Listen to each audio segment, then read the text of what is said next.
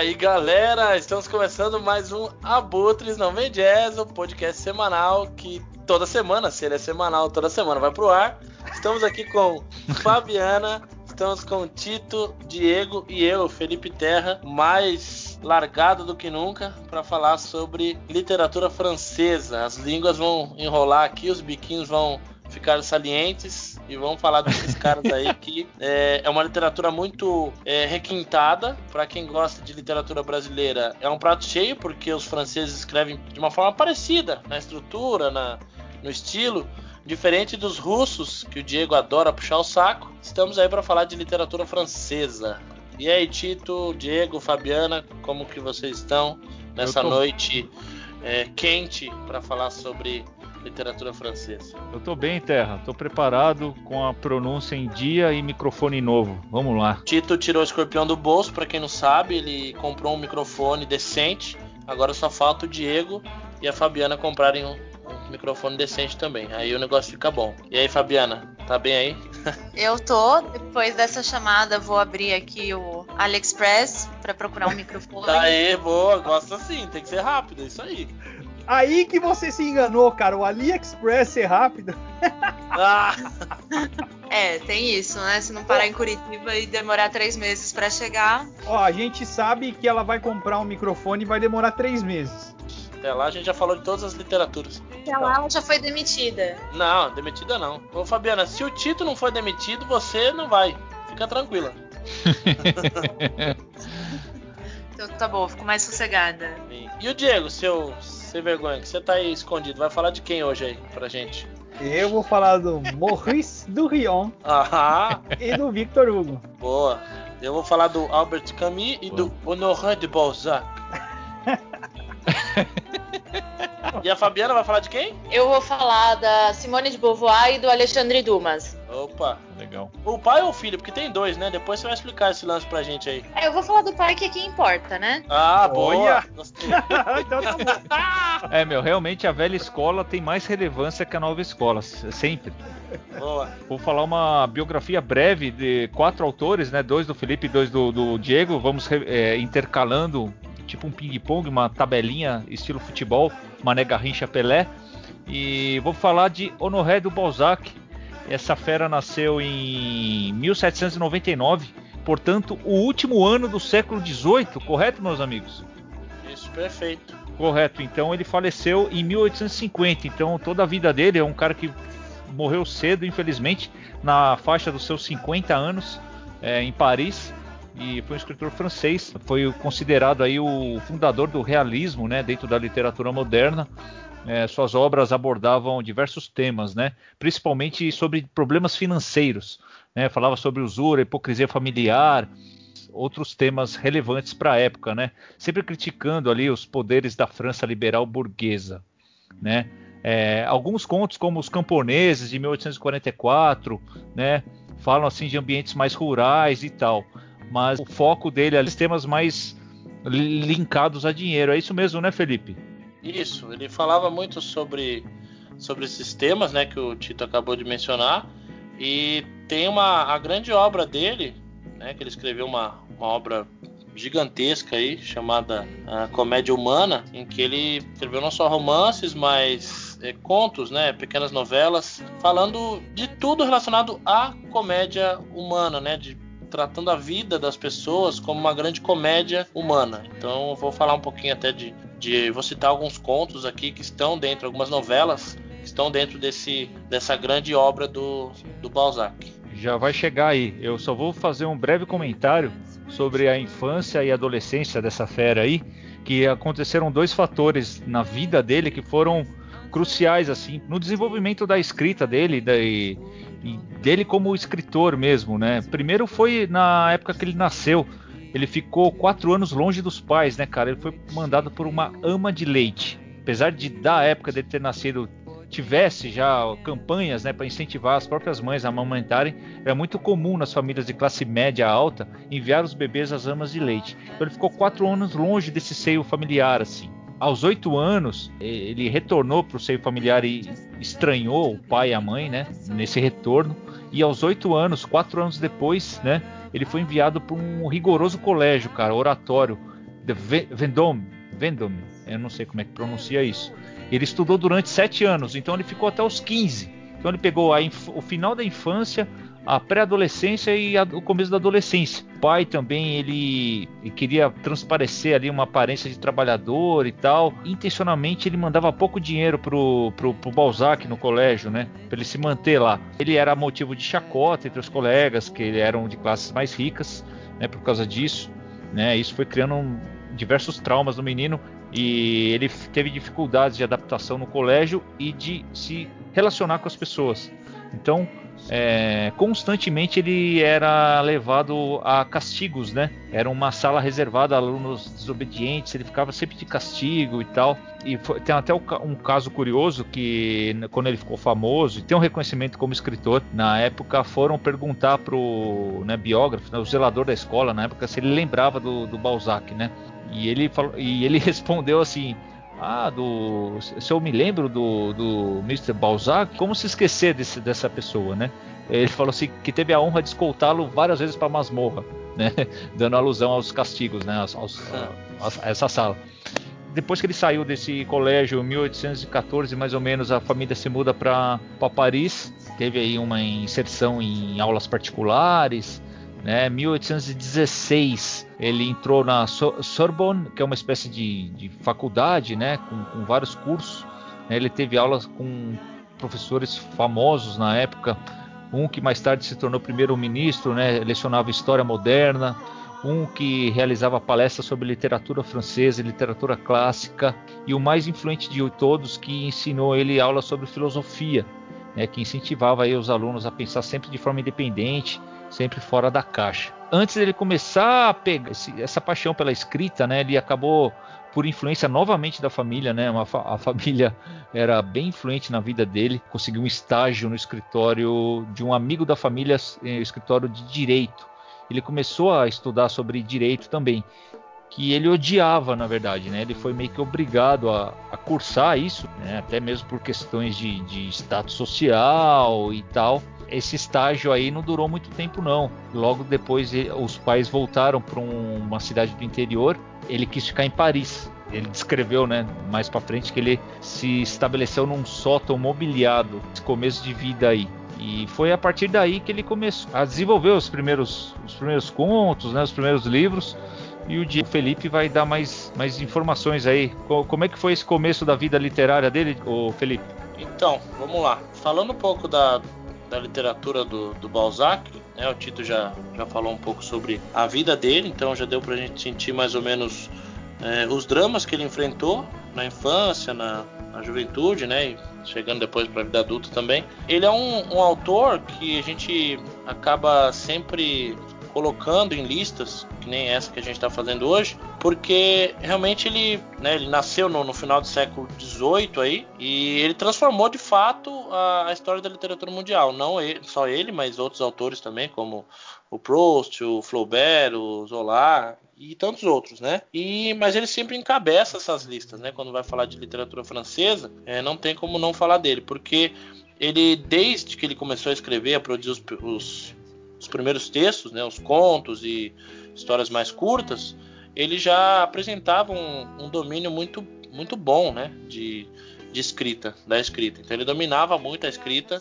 Ele usava elementos que as pessoas acabavam gostando, né? As pessoas gostavam do, do que ele escrevia e gostam até hoje. Tanto é que, como eu citei logo no começo é, do, do papo aqui, a Comédia Humana, que é uma das obras mais famosas da literatura francesa, né, uma obra monumental aí em que ele reúne é, uma série de novelas, uma série de romances grandiosos que encabeça essa lista de maiores obras da literatura francesa. Então, o que, que ele reuniu nessa comédia humana? Novelas que tratam simplesmente ou principalmente desastres da vida das pessoas. Desastres que, em quais sentidos? Em vários sentidos. Por exemplo, ele faz nos contos, nessas novelas e contos, ele faz reflexões sobre como deveria ser o comportamento de uma pessoa na sociedade, de como a sociedade exclui alguns e abraça outros. Ele aborda diversos temas né, dentro dessa, dessa obra dele, que é a, a comédia humana. Né? Tem até uma, um trecho do, de uma música do Belchior, a gente sempre volta no Belchior, filho da mãe, que ele fala da Divina Comédia, né? Divina Comédia Humana, onde nada é eterno, e ele está realmente fazendo referência a essa obra do, do Balzac. Então, Balzac ele, ele tem um estilo assim dos franceses, ele tem um estilo bem bem leve até. Ele é bem classudo, né? Quem já leu teve a oportunidade de ler. Vamos tentar comparar assim, talvez vai Machado de Assis, ele é bem classudo também, né? Machado de Assis usa é, temas, fala sobre adultério, sobre vários temas nessa, nesse sentido, sobre o casamento, porque era comum nessa época os escritores falarem um pouco sobre o casamento, um pouco não, né? Falar muito sobre casamento, sobre adultério, sobre triângulos amorosos. E só para destacar então aqui, ó, é, vou destacar três novelas, tá? Três pequenos textos do, do Balzac que estão dentro dessa comédia humana. É legal notar também que todas elas têm o, o pano de fundo tem como pano de fundo as guerras napoleônicas. Então, o Balzac também é um autor que pega muito essa coisa do, do histórico, né, o fundo histórico, assim como o Victor Hugo, que o, o Diego vai falar, né, de, de uma obra dele, que também tem um fundo histórico muito importante. Depois o Diegão vai explorar um pouquinho isso também. Então, ó, tem uma Paixão no Deserto, que é um, um conto bem legal, né, que narra uma, simplesmente uma história de amor entre um felino, né, um, um animal, um felino, e um soldado então esse soldado ele acaba se perdendo no deserto, acontece algo e cara ele se apaixona por um animal, assim, uma, uma história que na época meio que deu uma chocada na galera, né? Porque não era tão comum fazer algo, algo do tipo. Então né, fica aquela coisa, pô, mas tá, chama uma paixão no deserto. Então você imagina que é um romance entre um homem e uma mulher e tal, mas não, é um soldado que ele acaba se perdendo no deserto e acaba se apaixonando por uma pantera. Meu, esse conto é boa viagem, assim, é muito interessante. Tem gente que até enquadra, meio que dá uma enquadrada na, nesse, nessa novela, inclusive, como um, uma novela mais puxando para o lado fantástico, assim. Mas eu, quando li, não achei tão fantástico, assim. Achei que era uma história que daria para acontecer realmente. Então, ó, tem o Carrasco também, que é uma, uma narrativa psicológica muito forte, assim, falar do lado psicológico social do personagem, porque ele aborda um, um massacre, né, um extermínio de uma família inteira, assim, de uma forma bem bem peculiar, sob pontos de vistas, né? Que você, você começa a se questionar até que ponto aquilo deveria ter acontecido ou não deveria ter acontecido. Você às vezes fica pensando, poxa, realmente acho que deveria, alguém deveria ter feito cometido esse crime ou não. Então a gente fica sempre na dúvida. O Balzac faz muito isso nas obras, nas obras dele também. Depois tem a estalagem vermelha, conta como, como dois amigos aí por conta de um infortúnio, alguma coisa que aconteceu, eles acabam se tornando cúmplices de, de um crime. Eles acabam os dois cometem esse crime, vamos dizer assim, só que eles têm destinos diferentes. Então, daí o o, Balzac acaba deixando essa, essas duas coisas, né, essa encruzilhada para o leitor. Então, quem tiver interesse né, de, de, ler Balzac, conhecer um pouco da obra desse autor, é um autor muito interessante. Eu confesso que eu não consegui ler muita coisa dele ainda, porque, meu, é muita coisa para ler e a gente não dá conta de ler tudo. Tem obras dele que são caras, assim, para você pegar uma edição boa mesmo, são obras meio caras, né? Tem hora que não dá pra gente fazer esse investimento. É, a gente não é tipo o Diego, né, que fica comprando livro todo mês, que tem grana, e nem como o Tito. Mas a gente gente vai tentando se virar com o livro de sebo e tal. Mas fica a dica aí, ó, de A Mulher de 30 Anos, que é uma obra dele, Ilusões Perdidas, o Coronel é, Chabert e Eugênia Grande, que também é uma obra do, do Balzac. Para quem gosta de literatura fina e requintada, Balzac é, tá, tá no esquema, é um banquete mesmo. Sobre a parte da escrita dele é, e dos temas relacionados a dinheiro e finanças, eu, eu, tive uma breve passagem na biografia e vi que ele, ele passou muitos anos por problemas financeiros né? Você chegou a ver alguma coisa nesse, nesse campo ou não? Eu já li coisas sobre que, inclusive, um autor que também é, é queridinho aí da galera, o Edgar Allan Poe, gastava muita grana com o jogo, assim, o, o com mulheres, né? Ou boemia, né? E o Balzac também não era muito diferente. Então ele se envolvia em algumas coisas que muitas vezes não era tão assim, né? Bacana de se envolver. E o cara acabava gastando uma grana que às vezes nem tinha, né? Mais ou menos isso. Diga. Vou, vou, fazer um anti-jabá, mas assim, eu discordo que, que sebo tenha um preço tão bom hoje em dia, cara. Eu ah. acho que passou um pouco da época. Antes, realmente, concordaria com você que sebo realmente podia ser uma via, né? para encontrar obras legais por um preço bacana mas não é o que eu tenho visto por aí, não. É, não, mas é, eu acho que dependendo do que você é, procura também, às vezes você consegue achar uma coisa mais, mais em conta, mas é realmente tem sebos e sebos, né? Tem que dar uma garimpada boa para achar coisa barata mesmo. Enqu enquanto isso, a gente vai enriquecendo o Jeff Bezos. É, é o jeito, né? Comprando coisa na, na Amazon. Ô Tito, mas é esse lance que você falou, né? Ele gastava uma, uma grana mesmo, sabe? Tipo, ele tinha dívidas acumuladas, porque, tipo, rolava muita despesa, ele gastava muita grana com, com um monte de coisa que você imaginar, né? Sim. Pagando dívida de jogo, meu, era um, e ele... uma coisa assim absurda. E ele investiu na carreira mesmo literária para justamente suprir essas dívidas, né? Ele era um,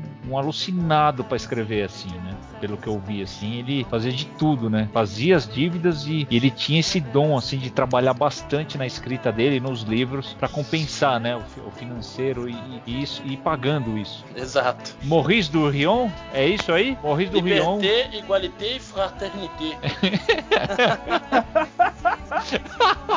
Maurice do Rion. Então vamos falar desse cara aí. Ele nasceu em Paris, cara, abril de 1918. Ele faleceu em 2009. Então ele é um escritor mais contemporâneo do século 20. Em 2007, né? Dois anos antes aí da morte dele, ele se tornou decano da Academia Francesa. Para você ver a importância dessa fera aí na literatura francesa e mundial, né? Um cara muito renomado, ganhou diversos títulos, né? Ele passou toda a infância dele quando ele nasceu na Normandia, teve acesso a colégios bons, né? era uma família assim de uma classe média, condições boas. Ele estudou ciências políticas, né? Já na fase adulta, no ano de 1937 até 2000, 1939, com dois anos de estudo. E em 1936, com 18 anos, ele já começou a publicar em jornais literários, revistas, né? Alguns escritos, né? Autorais. Começou cedo aí na, né? nessa prática, né? E na vida dele, assim, foi um escritor que, digamos assim, teve uma, uma carreira curiosa, né, Diegão? Ele participou da Segunda Guerra Mundial, cara. Na Segunda Guerra, cara, ele combateu no interior da França no ano de 1941. Ele fez parte da Forças da Resistência, era o, onde ele, ele lutava, né? Em 1942, ele atravessou a Espanha e Portugal clandestinamente, né, com as tropas, atrás de serviços de informações, né, que eles chamavam de França Livre durante essa primeira metade da década de, de 40 aí, os cinco primeiros anos, ele se viu totalmente envolvido com, com guerras. E só a partir de 1946 que ele dá o pontapé inicial aí à sua carreira literária. E ele é o autor do grande livro aí, mundialmente conhecido, né? Sua obra infanto-juvenil, que é O Menino do Dedo Verde. Foi publicado em, em 1957 aqui no Brasil, é isso? Tradução do Dom Marcos Barbosa? É isso aí, né? Isso. E, e uma, uma coisinha aí bem legal da gente frisar é que o Dom Marcos Barbosa também traduziu O Pequeno Príncipe, é, né? que é do Saint-Exupéry. Então, para mim tem o mesmo peso de obra. Que, e teve polêmicas, né? Porque em 1973 ele foi nomeado ministro da Cultura da França, certo? E após assumir esse cargo tão importante, né, fez uma declaração que ele não entregaria verbas do governo para artista subversiva, né? Que, eles, que ele achava ser subversivo, pornográfico, né? Pornográfico. ou intelectuais terroristas. E isso foi muito polêmico na época, né? Porque a França é um país conhecido, né, pela sua cultura, pela sua liberdade. Ele levou ao título protesto de milhares de artistas contra essa medida radical dele, né, de um escritor assim, né, que já era famoso na época. E ele foi taxado de ditador intelectual. É, infelizmente, eu acho que eu não sei se é praxe, mas exército, militarismo e cultura não combinam muito bem, né, cara? A pessoa entrou nesse meio aí para ela sair e formar uma cabeça mais progressista é um pouco difícil. Eu não sei a opinião de vocês, mas eu vou passar a bola pro Diegão, vai falar um pouquinho mais da obra do Maurice Durion. Beleza, Tito. Então eu vou falar, na verdade, esse programa é bem legal porque eu vou falar de dois livros que são livros de cabeceira: O Menino do Dedo Verde e Os Miseráveis. São dois livros aí que eu... o Menino do Dedo Verde eu já reli algumas vezes, não foi uma ou duas. Nesse tempo que eu li a primeira vez, que eu tava com, eu acho que com 18, 19 anos, quando eu li a primeira vez. Caramba, faz essa... tempo, gente. Puxa. É.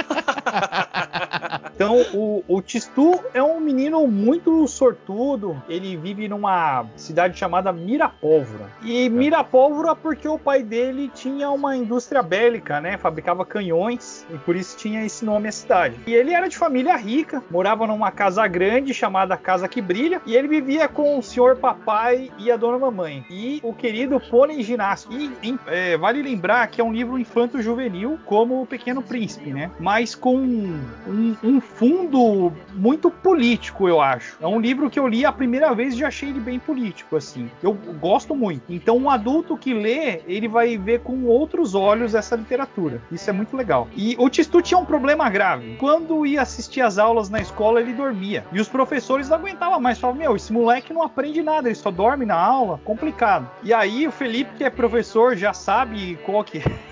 Já, já, já como, vi esse filme. É? Já vi esse filme. Assiste essa novela todos os dias, né? Total. O senhor papai, ele toma uma atitude meio drástica e tira o, o Tistu da escola e resolve dar um ensino aí meio alternativo para ele, né? Ele acaba levando o Tistu para os lugares da cidade. Então, primeiro ele, ele leva o Tistu na favela, na prisão, no hospital, e aí ele vai aprendendo conforme a vida, né? Vai ensinando. E é, e é muito louco, porque o Tistu ele tem um, um, poder, o dedo verde, né? Então, no que ele toca, nasce flor. Isso é, isso é muito louco, assim, né? Então, por exemplo, ele vê, ele vai na, na favela e aí, sem falar nada para ninguém, ele, ele acha que, que, ele pode deixar mais bonito, ele vai e toca no, no, na terra assim, fica tudo florido. Na cadeia, quando ele vai, ele encosta nas grades da, da, da prisão, torna aquilo ali tudo cheio de, de flor e tal. E aí os, os prisioneiros não querem sair mais dali porque acha bonito pra caramba, né? Fala assim, pô, eu vou ficar aqui mesmo, nem quero sair daqui mais. E aí ele começa a espalhar flores e deixar tudo muito bonito na cidade. O pai do, do Tistu, ele era muito rico, porque financiava a guerra com essa fábrica de canhões, né? E o, o Tistu, quando conhece a fábrica, e aí ele sabe que aquilo é danoso e que aquilo vai acabar com os jardins, do, do, mundo, ele vai lá e acaba tocando em todos os canhões, né? Escondido também sem ninguém por perto e deixa. Na verdade, os canhões funcionam de uma outra forma. Eles, eles acabam atirando flores. E aí não tem guerra em lugar nenhum. É bem legal isso. isso é bom pra caramba. E aí o, o pai dele fica super feliz quando sabe de toda a história e entende tudo isso, né? Todo o contexto. Que o Tistu, em algum momento, ele vai lá e conta: ó, eu sou o responsável por tudo isso. E o pai dele muda o, o nome da cidade para Miraflores. Eu, eu não vou falar muito mais do livro para não dar dar spoiler, né? Acho que até aqui tá legal, assim. Mas é um livro muito bonito, com um desfecho muito bom, assim. É um livro maravilhoso, assim. Eu acho que. E aquele livro para você ler no dia. Isso que é o mais legal. É como O Pequeno Príncipe. É um livro que você lê em duas horas. Ele tem ilustrações. Uma ótima dica de leitura. Uma dica muito boa mesmo que o Diego separou aí pra gente. Muito boa mesmo. Ah, legal, cara. Vamos lá então fazer a terceira tabelinha do dia aqui. Vai, Vai lá, Fabi. Então eu vou começar primeiro falando do Dumas. O Alexandre Dumas nasceu em 1802 e. Dumas ou Dimar? Então, não sei. Eu falo Dumas porque eu não sou chique que nem vocês, liberté, igualité. Não. Manda bala. Essa Fabiana é muito boa. Puta merda, filha da mãe. Vamos lá. Bom, eu vou falar do Alexandre Dumas, que é um autor que eu acho que a, as obras dele são muito mais famosas que ele. Todo mundo já ouviu falar de pelo menos uma delas, mas eu acho que não é todo mundo que sabe quem escreveu. Então, o Alexandre, ele nasceu em 1802 e faleceu em 1870. O que significa que tem uma grande vantagem na questão do que o Felipe falou sobre os livros serem caros. Porque como ele já morreu há muito tempo, os livros já são de domínio público. Então, em geral, você encontra esses livros mais baratos encontra para baixar na internet, naquelas maquininhas de metrô, enfim. É uma grande vantagem para poder ler. A grande desvantagem é porque são livros muito longos. É, a gente não tem informação, muita informação sobre a vida pessoal dele, porque ele viveu numa época de muitas revoluções na França, das guerras napoleônicas, que a França estava transitando entre voltar a ser uma monarquia,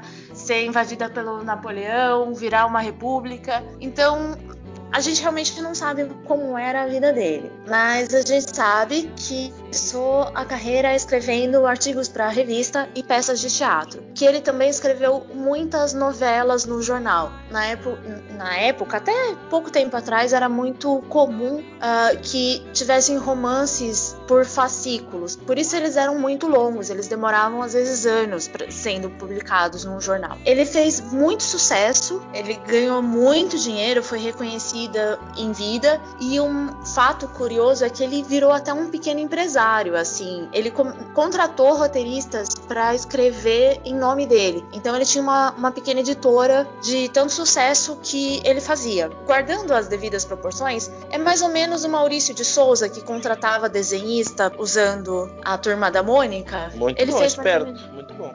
muito esperto, né? Ele fez mais ou menos isso com Os Três Mosqueteiros. E ele hoje é um dos autores mais lidos da França.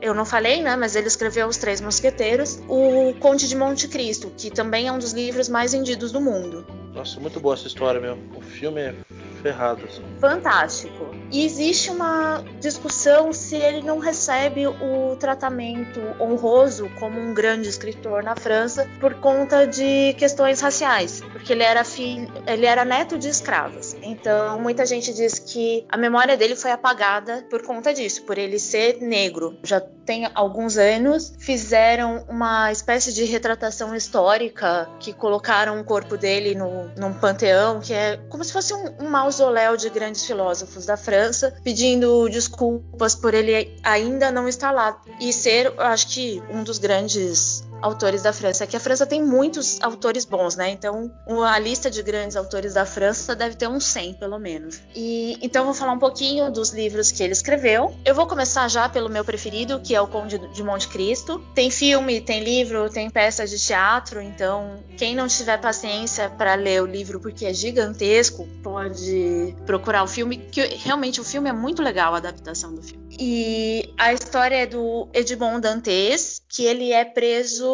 sob uma falsa acusação. Tem uma carta que é recebida e acusam ele de ser espião do Napoleão. Mas ele era inocente e foi vítima de uma, um complô de algumas pessoas que tinham interesse em tirá-lo ali de circulação. É, o seu melhor amigo, que queria o seu emprego, queria o cargo dele no navio. Um rapaz chamado Ferdinand Mondego, ou Mondego, não sei, que era interessado na sua noiva, porque tinha, enfim, interesses românticos na noiva. E interesses franceses românticos. É.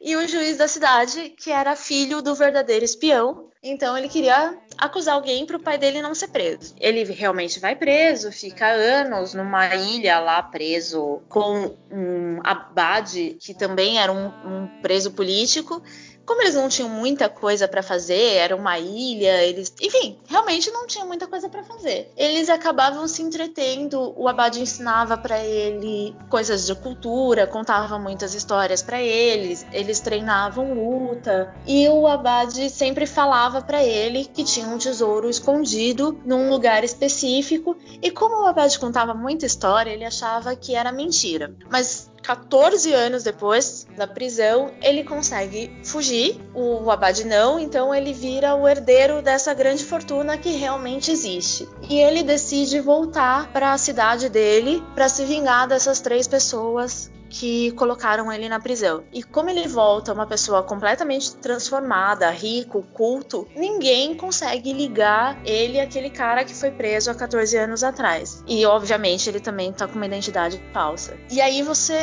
vai lendo sobre a vingança, como ele trama essa vingança, como essa sociedade é corrompida, se interessa por, a, por aquela nova figura milionária que chega na cidade, como o dinheiro abre caminhos para ele conseguir essa vingança, é muito, muito legal. Não sei se vocês já leram, o que, que, vocês acham? Eu, eu vi, só vi o filme, não cheguei a ler não. É por conta de, do tamanho mesmo, não sei. Fiquei um pouco com medo, mas isso foi muito tempo atrás, era muito, era mais novo e tal, mas o filme eu assisti. Realmente assusta, é muito É muito grande. Os Três Mosqueteiros também é imenso. E na verdade, os Três Mosqueteiros são três livros, né? Eu acho que chega a ter, sei lá, umas duas mil páginas a história inteira. Eu li só os, os mosqueteiros, os Três Mosqueteiros, e depois o resto eu sei porque eu vi em filme, mas é gigantesco. Eu vou resumir bem, mas Os Três Mosqueteiros é basicamente um romance de capa e espada, de clássico, com três heróis. O D'Artagnan, que é um jovem aprendiz que chega na cidade sem muito dinheiro, conhece os Três Mosqueteiros, começa a aprender o ofício de defender o rei, tem inúmeras aventuras, romances, várias mocinhas inocentes no meio da história para eles defenderem. É uma história clássica de capa e espada mesmo, assim, de defesa do rei, das, da lealdade, da amizade entre eles. Cada um tem um, cada um é parte de uma sociedade da sociedade francesa, um é ligado à religião, o outro é ligado à aristocracia. Tem muitos personagens que na verdade existiram mesmo, porque é, é um romance, uma ficção histórica. É isso, basicamente. Bom, vou fazer a tabelinha com o Felipe aqui então, dando continuidade no Albert Camus. Isso, boa. É isso aí. É um escritor francês, também do século XX, e como Balzac faleceu aí nos seus meados de 50 anos de idade, né? Foi, ele foi escritor, filósofo, romancista, foi um dramaturgo, além de jornalista e ensaísta. O seu trabalho inclui peças de teatro, novela, filmes, poemas, né? Ele desenvolve ali nos temas, né, um humanismo, né, baseado na consciência do absurdo que eles falam, né? Que retrata aí essa condição humana na revolta como uma resposta a esse absurdo. Então, essa revolta, né, é característica da obra do, do Camus, é, leva a, uma ação né, na cabeça dele e fornece sentido à existência do, do, ser humano na Terra. E ao contrário dos outros autores que eu citei, ele teve uma infância bem pobre, né? Precisou quase abandonar os estudos aí na época da escola primária e também na escola secundária, né? Na, na parte do segundo grau. É, ele só não o fez porque por interferência de professores, né? O Louis German, que foi um dos professores na escola primária que interviu, né? Viu nele um futuro promissor, já olhava nele um um pequeno talento, né, um prodígio da origem humilde dele, né? A mãe dele trabalhava lavando roupa para fora, né, para ajudar no, no, sustento da família. No segundo grau, um outro professor, o Jean Grenier, ele também interferiu nessa, na vida de estudante dele, né, para ele não abandonar os estudos, né, porque ele teria que já tinham pensado várias vezes em abandonar os estudos para ingressar em trabalho, né, para ajudar financeiramente a família. É, onde ele se dava bem ali, que ele pegou gosto também pelo trabalho era do da oficina do tio, né? Ele, o tio, ele tinha um, ele era tipo um artesão, né? O tio era tanoeiro, né? Ele fabricava barris, pipas ou tonéis, sabe aqueles barris grandes de, de armazenar líquido?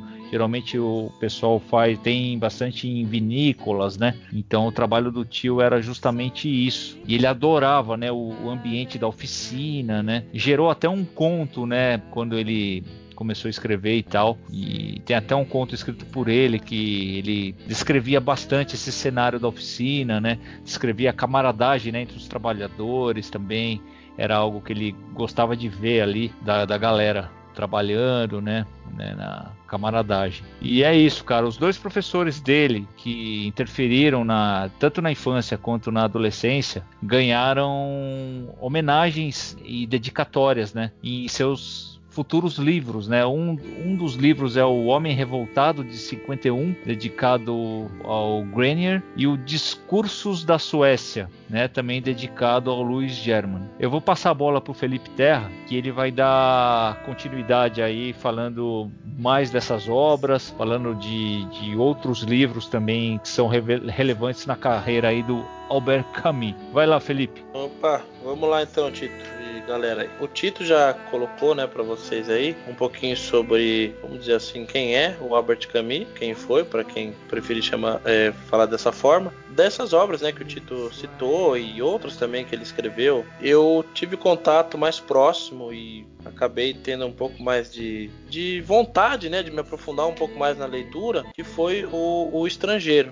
que acho que é a obra máxima dele, assim, um, um livro assim muito bom, um livro que acho que todo mundo né, deveria ler. Não, não tô nem querendo ser clichê, né? Mas esse livro sim, acho que todo mundo deveria ler, porque é um livro que, primeiro que ele é curto, é um livro rápido, um livro curioso, um livro chocante e um livro assim que faz a gente refletir exatamente sobre uma questão universal, que é a morte. Então, é um livro que fala sobre questões relacionadas a isso, né? A vida humana e a morte. É, passado aí uma, mais de 70 anos por aí da publicação já, né? É, o Estrangeiro foi publicado em 1942. Ele ainda continua sendo, né, um dos livros mais enigmáticos, segundo os estudiosos da literatura francesa do século XX. Tem hora que ele é julgado dessa forma por conta de ser algo vanguardista, né, de ser algo que iniciou alguma coisa diferente na literatura literatura, às vezes eles definem, os críticos definem esse livro como o primeiro romance clássico do pós-guerra. É um período aí que, segundo o Roland Barthes, que é um, um estudioso, um crítico também, ele fala exatamente isso, que é um livro muito enigmático. E realmente é. Se você, depois que você lê, a primeira vez que você lê, eu já li duas vezes esse, esse livro.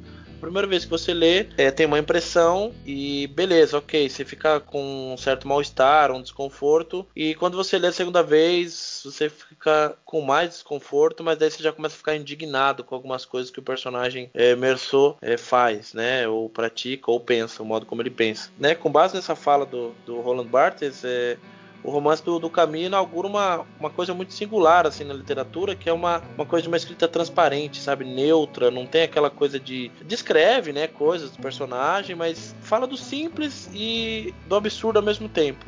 Para vocês entenderem, o Merceau, que é o personagem principal, narra em primeira pessoa esse livro, então uma narrativa mais intimista, uma coisa mais próxima para aproximar o, o, leitor do narrador. Ele é um funcionário de escritório na cidade de Argel. O começo do livro, gente, é o, um dos começos assim que estão na lista ao lado do começo do Moby Dick, ao lado de outros começos de livro, tá assim num, um dos começos mais brilhantes da história da literatura. Né? Eu vou ler um trechinho já já para vocês.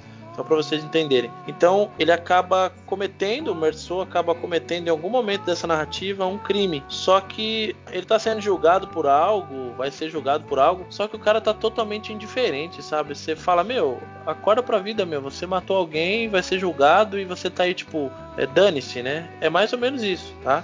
Então tem várias visões que você pode, várias vertentes, vários lados que você pode seguir para interpretar esse livro. O livro começa assim, ó, com uma, uma frase muito clássica, é, na minha opinião, uma das frases mais emblemáticas da literatura, não só da francesa, mas da literatura de modo geral, tá? Vou ler só um trechinho para vocês. Começa assim, o primeiro capítulo do livro O Estrangeiro, do Albert Camus. Hoje, mamãe morreu, ou talvez ontem, não sei bem. Recebi um telegrama do asilo dizendo: Sua mãe faleceu. Enterro amanhã, sentidos pêsames. Isso não esclarece nada. Talvez tenha sido ontem. Então ele começa dessa forma. Tipo, ele recebe um telegrama do asilo falando que a mãe dele faleceu. O livro todo vai transcorrer voltando para essa coisa da morte da mãe. Dele, ao mesmo tempo que ele percebe que a mãe morreu, ele fica indiferente à morte da mãe. Gente, é um livro que eu não adianta eu falar muita coisa dele, porque você só vai sentir o mal-estar que a gente sente quando lê, que eu senti quando li, eu, e outras pessoas com quem eu já conversei, alguns amigos que eu já conversei. Acho que o Diego já leu esse livro, não lembro agora se já leu, mas se leu pode até me ajudar. É um certo já, desconforto já, já que você li, sente, cara. Você leu, Diego? Já. Esse livro, ele é muito tenso, na verdade, né, cara? Até tem uma. Vamos falar que é uma cena, né? Que eu acho que é bem visual, que ele tá indo pra praia, Sim, ali na, no, no momento que, que ele comete o crime mesmo, né? Tipo, que é, puta, um, um, crime, assim, banal, né? E, meu, ele não sente nada, não teve motivo aparente, assim, né? Não tem um motivo aparente, é ridículo o motivo. Então, você pode ler umas 10 vezes para tentar encontrar, né? Tem é, um não, de... cara, não tem sentido nenhum, assim, e o cara é indiferente a tudo. É indiferente à namorada, é indiferente à mãe. O cara é horrível, cara. É fogo. Então, tem várias é, tem teses, tem um monte de estudos em cima disso aí, né? A galera estuda, o pessoal que faz é, mestrado, doutorado, que entra nessa área de pesquisa, tem muito artigo na internet sobre, sobre esse livro, né? Falando sobre existencialismo, sobre pessimismo, sobre várias questões, né? E só vou ler mais um trechinho só para passar a bola para para outro livro, para outro, outro autor, e daí ele continua, né? Depois desse começo, ele continua narrando. O segundo parágrafo. O asilo de velhos fica em Marengo,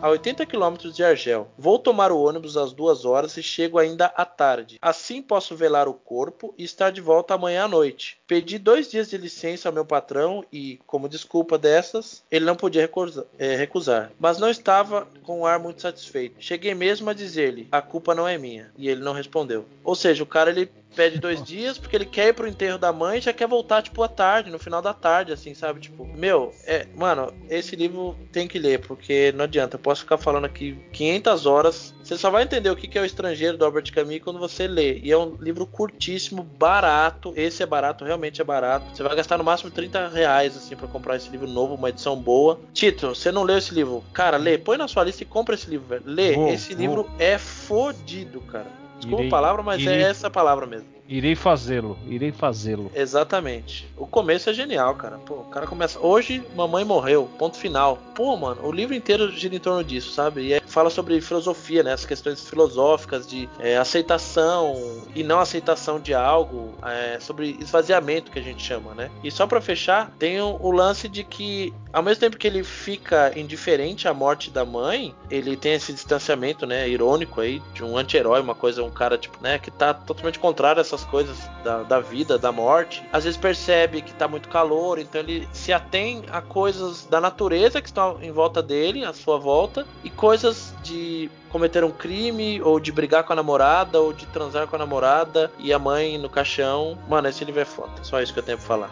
Puta, esse livro é bom, meu. E é, é curtinho, gente. O Diegão, tem o que? Umas 150 páginas por aí? Ah, não tem mais que isso, cara. Mano, é um livro muito bom de ler, cara. Você, é, é, ele é pesado e você quer terminar ele porque justamente porque ele é pesado. Você fala, meu, uma hora esse cara vai ter que chorar por causa da mãe, não é possível.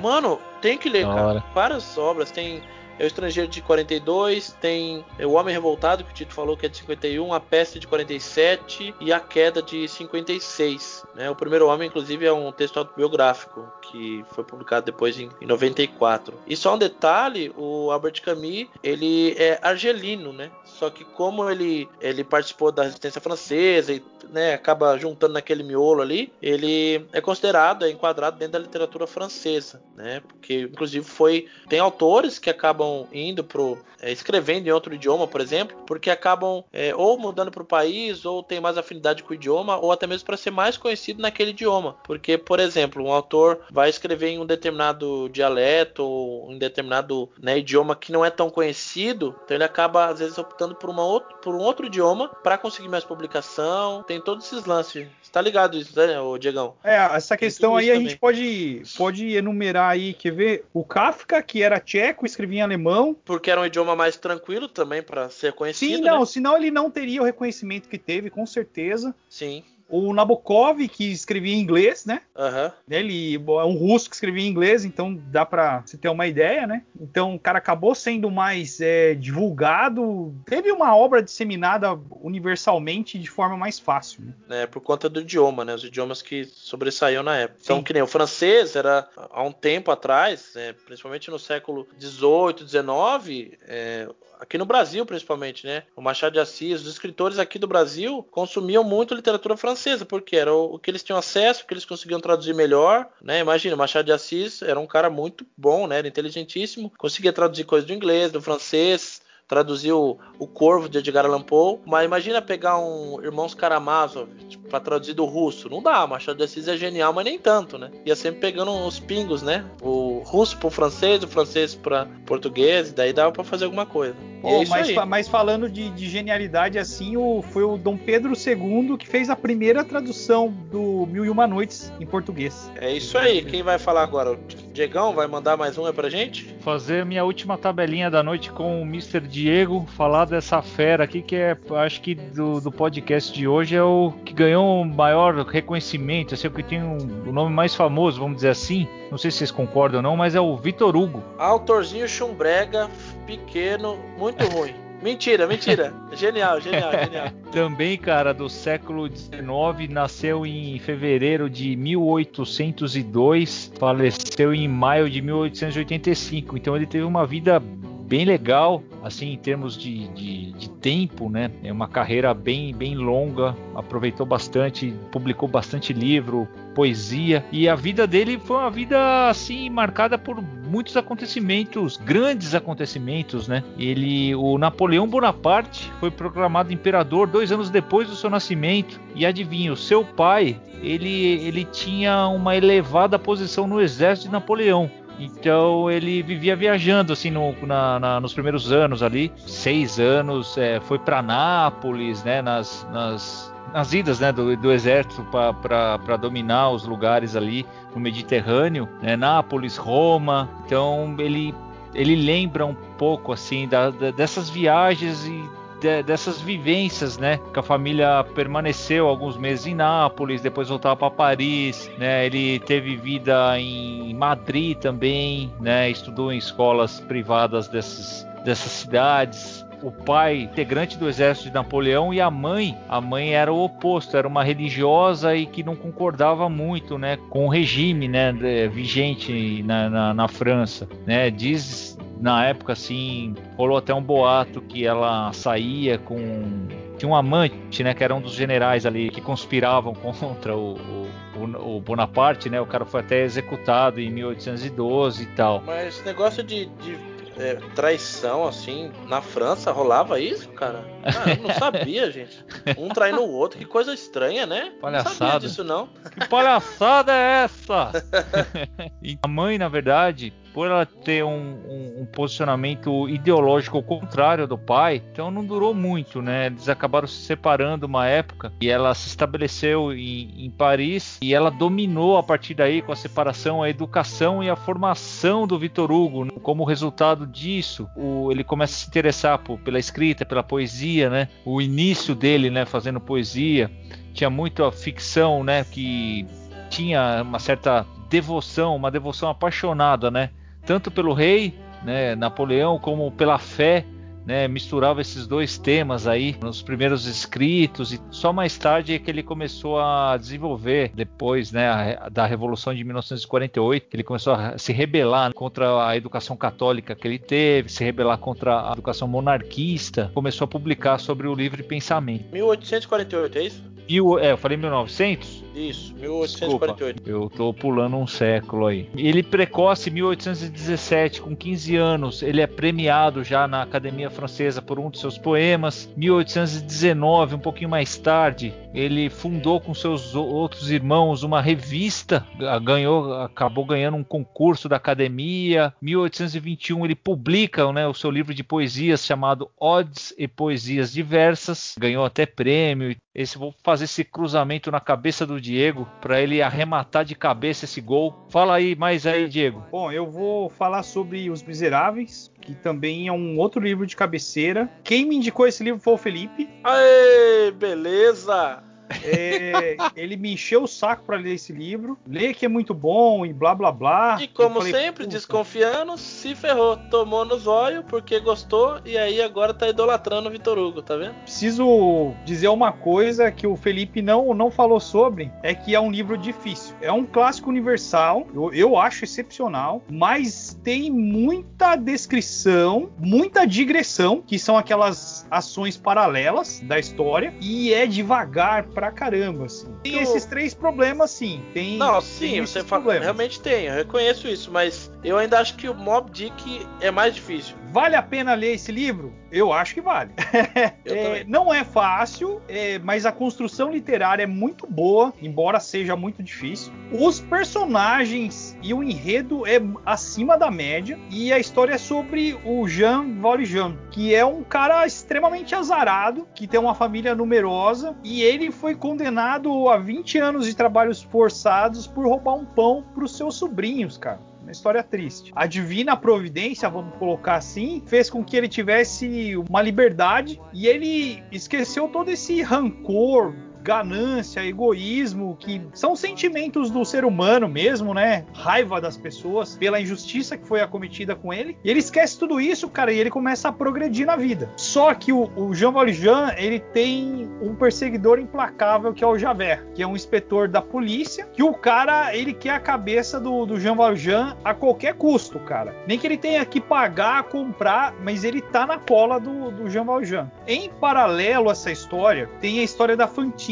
que foi abandonada pelo namorado e ficou grávida da Cosette. Ela ficou doente, puta, foi um, uma sequência desgraçada de eventos, né? Que, que acabou ela deixando a Cosette com uma família para ser cuidada, assim, que eram os trambiqueiros do, dos, do, do casal, né? Chamado Ternandier. E eles meu, vivia roubando a galera, pegando, fazendo pequenos furtos, enganando, era um, um, casal infeliz assim. E eles que cuidavam da filha da Fantine. E a Fantine morreu na miséria pagando esses caras assim. Né? Nesse vórtice de, história, de mistura de personagens e enredo assim nessas subtramas, o Jean Valjean acabou sendo o tutor da Cosette, tirou dessa família, né? E assim, passaram-se vários anos e o Jean Valjean, ele muda com a Cosette para uma outra cidade. Aí o grande mote da história é o Jean Valjean escapando do Javert, que o Javert ele persegue o Jean Valjean. É isso que me chamou a atenção muito na história também, Diegão, porque meio que se tornam, além de ser um romance que tem um fundo histórico, um romance muito bom mesmo, é, tem o lance, tem o lance policial, né, cara, de perseguição, aquele suspense. Tem, e o cara é implacável, né? Então, por isso que eu, eu, uma das coisas que me chamou a atenção na história, logo de cara, assim, foi exatamente isso. Mas aí eu vou contar uma parte que, na verdade, dá um bode. Não sei se talvez numa releitura eu tenha uma outra visão, mas eu digo a visão da primeira leitura, que é a parte descritiva do esgoto do, de Paris, que fala sobre a canalização. Eu acho que não sei se é detalhe demais, mas eu sou um Hellis mortal, não sou o Vitor Hugo, então eu não vou julgar, né? Cada escritor é cada escritor, né? Mas eu acho que ali há um excesso de detalhes que talvez por um leitor mais desavisado seja um ponto cansativo um ponto de abandono do livro. Mas acho que isso aí, cara, foi um, uma, algo que o Victor Hugo fez também, porque ele quis. Eu, eu vi alguma coisa já a respeito disso, porque era comum alguns autores, inclusive isso acontece no Moby Dick também, né? Que é o, são autores do romantismo. Então a gente tá falando do Victor Hugo e o Melville, que é do romantismo norte-americano, e o Victor Hugo do romantismo é, francês. Então era algo que eles utilizavam nos romances para é tentar destacar alguma coisa relacionada à revolução, né, de inovações, de progresso. Então, essa coisa do esgoto era algo de como se fosse um progresso para a época. Então por isso que o Victor Hugo deixa isso destacado assim. No Mob Dick o Melvin faz isso descrevendo as baleias, né? Aquele capítulo que ele descreve as baleias, meu, é chato pra caramba, né? Escreve cada parte da baleia, o que, que faz com o óleo da baleia. Então pode perceber que é uma característica dos autores do romantismo essa, esse lance aí. Mas é chatinho mesmo, tem que confessar que não é muito legal não. Dando sequência, a, a outra história em paralelo que acontece dentro dos Miseráveis que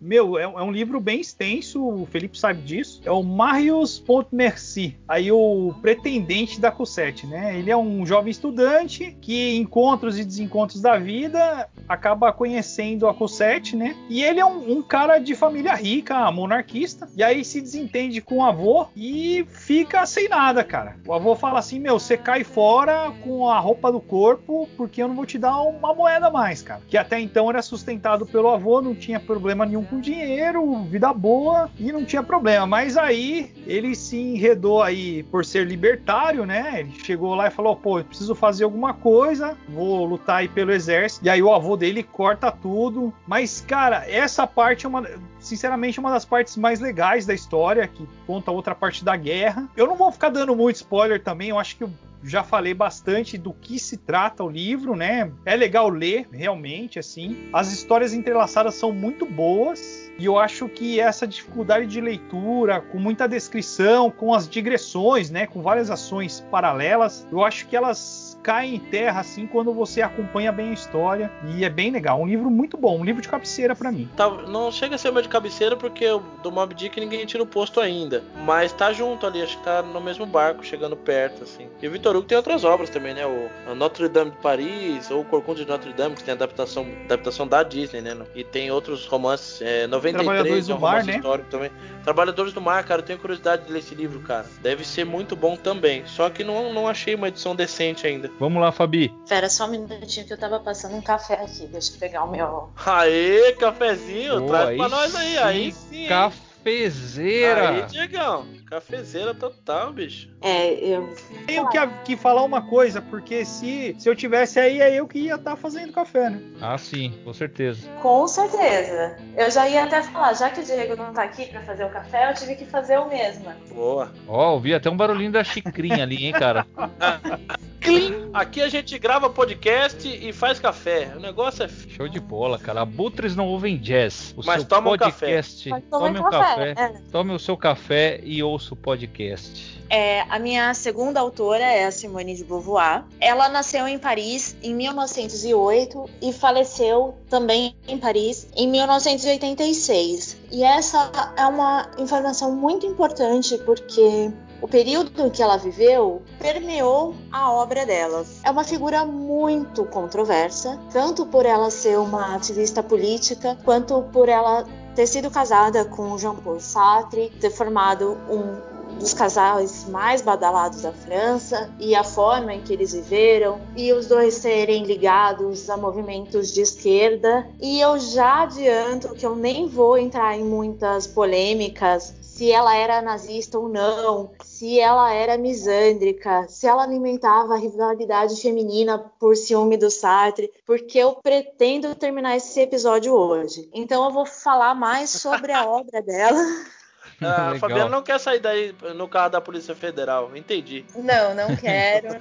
não quero ser cancelada. Então, eu vou separar a obra do autor aqui, tá? Ela estudou em colégios católicos e depois ela fez graduação de matemática e literatura, também em institutos católicos, e estudou filosofia em Sorbonne. Nessa época, foi uma uma fase muito, muito rica da vida intelectual na França. A Sorbonne é como se fosse a USP de, da França e tinha muitos intelectuais estudando e vivendo ali na faculdade, é, lecionando. Então, ela foi contemporânea de Foucault, de Deleuze, Guattari, enfim. Não vou falar muito sobre as pessoas que ela conviveu, senão também não termino isso hoje. Ela é mais conhecida pelo Segundo Sexo, que é um livro que serviu de base para a teoria do movimento feminista, tá sempre entre na lista dos livros que mais influenciaram o mundo, livros contemporâneos, mas ela é uma das principais autoras do movimento existencialista. Que explicando de uma forma bem porca e rápida, é uma escola da filosofia que exalta a existência e as experiências do sujeito, em que o pensamento não pode ser dissociado das suas ações, seus sentimentos e principalmente a sua vivência. Então, os livros da Simone são bem autobiográficos ou romances ficcionais a partir de alguma experiência que ela realmente viveu, ou um tratado filosófico, como é o caso do Segundo Sexo, sob uma ótica pessoal e opressões que ela viveu na vida dela. A gente pode até dizer que os livros de romance dela têm esse esquema de roteiro muito parecido. É uma questão moral discutida por meio das relações dos personagens que estão envolvidos em um processo histórico transformador e muito importante. O primeiro romance existencialista dela é- se chama A Convidada e foi inspirado numa história pessoal dela, em que ela e o Sartre se apaixonaram por uma aluna dela. Então ela usa esse romance que eles tiveram ou tentaram ter com essa, essa garota como pano de fundo para discutir liberdade, responsabilidade, moralidade, etc. Ela também escreveu um livro chamado Sangue dos Outros, que é uma história de amor entre dois estudantes que participavam da resistência francesa durante a Segunda Guerra Mundial e também discute o papel individual das pessoas num processo histórico da sociedade. Até onde vai a sua responsabilidade com a sociedade, até onde vai a sua responsabilidade com outras pessoas. Enfim, já no final da vida, eu tô pulando propositalmente, ela tem uma sequência de livros chamado A Morte Suave e A Cerimônia do Adeus, que ela usa a experiência da viuvez dela, da morte do Sartre, para discutir o fim da própria vida, já que ela já tinha envelhecido bastante e ela sabia que ela obviamente iria morrer logo. Então, são livros muito tristes e pesados em que ela discute exatamente isso, o final da existência humana e da própria existência. Como é parar de existir? Em questão de romance, livro mais famoso dela chama-se Os Mandarins. É considerado uma obra-prima, ela ganhou inúmeros prêmios por ele e é sobre a vida de um grupo de intelectuais franceses né? Como eu disse, ela usa muito a experiência dela nos anos 50, ou seja, aquele período ali pós-guerra. Para quem não sabe, se é que alguém não sabe, Paris foi invadida pelos nazistas e foi completamente dizimada. Então, no final da guerra, a cidade estava destruída. E eles precisaram reconstruir a cidade. É nesse contexto que ela escreve o livro. Então essas pessoas elas começam a discutir o papel delas, é, como eu disse são intelectuais, então eles discutem se existe algum papel naquela sociedade que precisa muito mais de força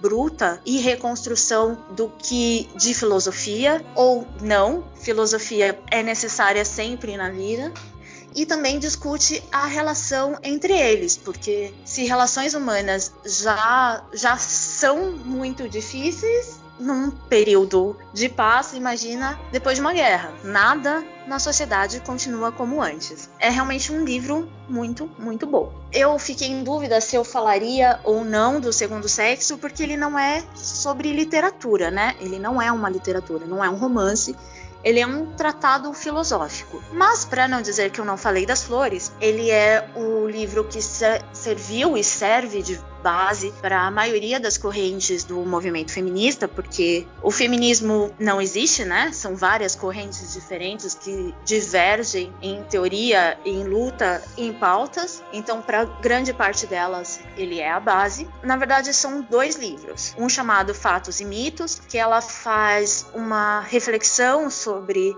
fatos da mulher da sociedade, alguns mitos, você não é, você não nasce mulher, você se torna mulher, enfim. E o segundo é sobre a experiência de ser mulher em diversas esferas, a, a experiência sexual da mulher, a experiência psicológica de ser mulher, como é a maturidade de uma mulher, o papel da mulher na sociedade. Então foi isso, meu, com essa último depoimento da, Fa da Fabiana Pereira, nós encerramos a 52ª edição do nosso podcast mais jazzístico desse interior de SP, hoje com o tema de literatura francesa. Destrinchamos aí seis autores. Busquem esses autores, busquem esses livros indicados aí e até a próxima. Um grande abraço, galera. Falou, galera. Au revoir. Au revoir. Tchau.